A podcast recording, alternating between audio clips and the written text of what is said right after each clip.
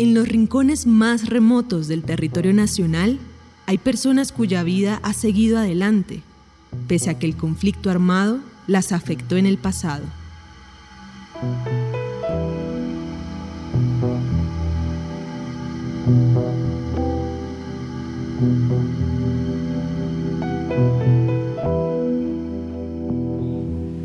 Yo la verdad me involucré con la guerrilla como a la casi de los 13, 14 años, siendo miliciano y, y de ahí para adelante pues ya me fui como guerrillero de base. Duré como creo que ya en el monte, pues unos 8 años. Salí a hacer un operativo aquí en Cali y ahí fue donde me capturaron. Yo me fui prófugo, me volé de la cárcel y como a los dos años volvieron y me recapturaron. Nelson Chagüendo recuerda con exactitud cuánto tiempo estuvo preso en varias cárceles del Valle del Cauca.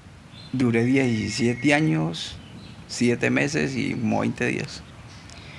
El anhelo mío era, yo, el anhelo quería aprender a manejar un trato mula, ¿no? Quería hacer como viajar, conocer. Será como más el anhelo, pero ya uno la vida le da como otro vuelco y viendo uno de pronto las injusticias y cosas, entonces lo llama uno como a tomar otras determinaciones. La Coalición Internacional de Sitios de Conciencia y Javeriana Estéreo Bogotá presentan la serie radial 50 vidas. El capítulo de hoy, la idea es uno acoplarse a la sociedad.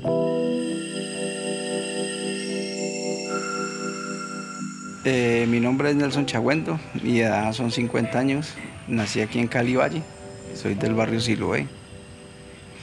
Eh, estando en la cárcel de Cali, en las cárceles hay talleres, ¿no? Hay talleres de carpintería, hay talleres de, por ejemplo, de zapatería, de hacer, bueno, trabajar los cartones, cajas, el caso si usted quiere estudiar, pues estudia.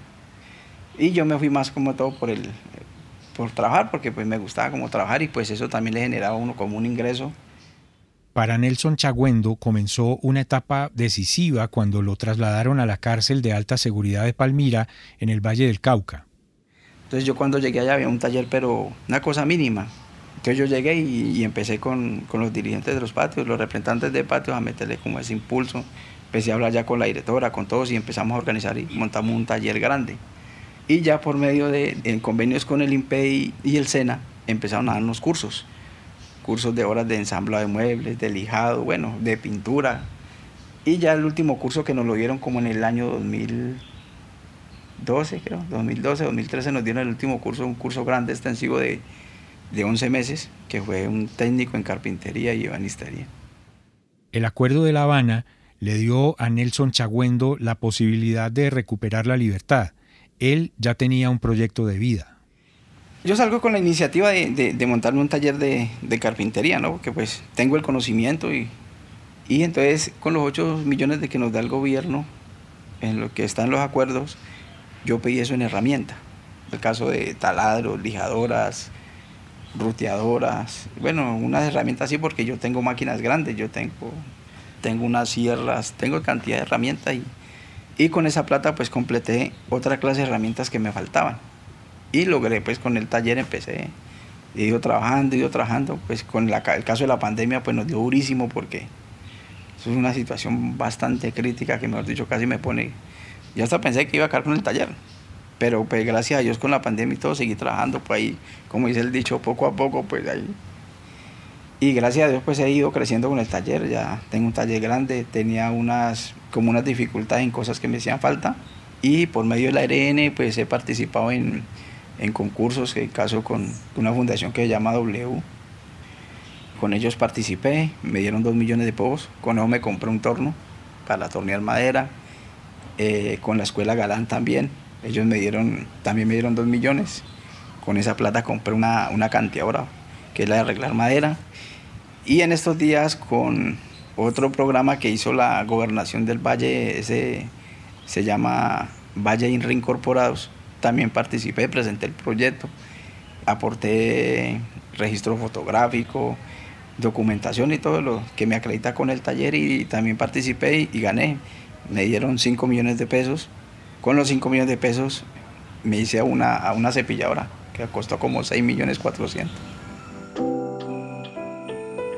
tengo un oficial, un carpintero, un oficial, conmigo seríamos dos. Tengo dos ayudantes y tengo un pintor de planta, que es el que me pinta pues lo que saco, muebles, puertas, comedores, lo que armamos allí. Entonces yo no me dedico a una sola línea, porque si me dedico a una sola línea, eso me afecta, ¿no? Entonces yo en este momento, ¿yo qué hago? Yo trajo la obra blanca, yo restauro muebles y restauro apartamentos, casa, por ejemplo, todo lo que es pintura. Yo trajo todo lo que es el estuco, el panel yeso, eh, yo pego techo en PVC, eh, panel yeso también, todo eso lo trabajo. En estos días terminé un trabajo aquí por el barrio del Alcázar, eh, restauré todo un chale en madera, puertas, pasamanos, zócalos, cocinas, bibliotecas, todo lo que es madera. Y entonces así, y gracias a eso, pues con las personas que ido trabajando me, he relacionado con muchos ingenieros. Entonces, esos ingenieros me han, ido recomendando, me han recomendado. En estos momentos puedo tener por ahí un trabajo ahí con unos 6, 7 administradores de que, que administran unidades, unidades residenciales. Y entonces yo a ellos les hago mantenimiento de muebles, les fabrico muebles, igual cosas de pintura, todo eso. Y pues a eso he ido cogiendo mucha clientela, gracias a Dios.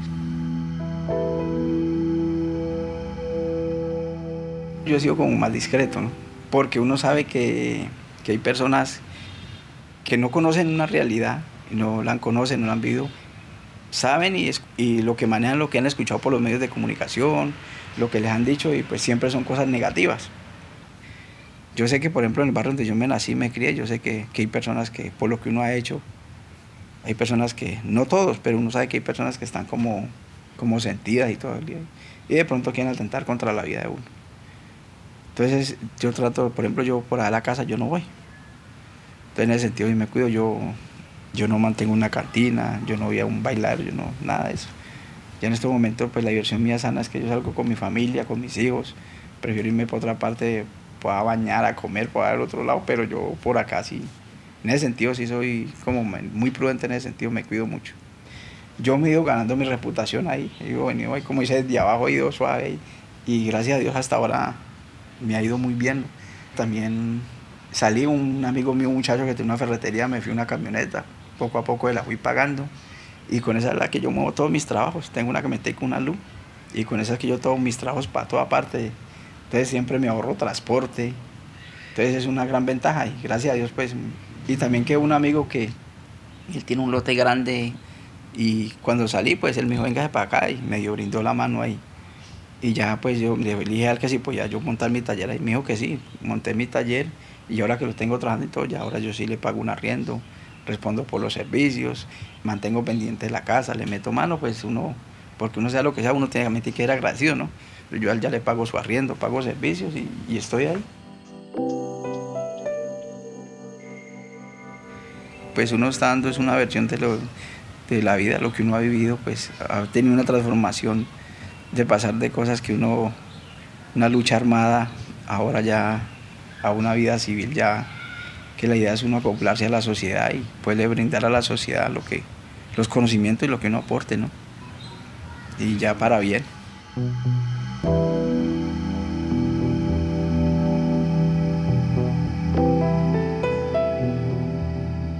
50 Vidas es una serie radial de la Coalición Internacional de Sitios de Conciencia y Javeriana Estéreo Bogotá. Libreto y dirección José Vicente Arismendi. Grabación de campo y postproducción Laura del Sol Daza.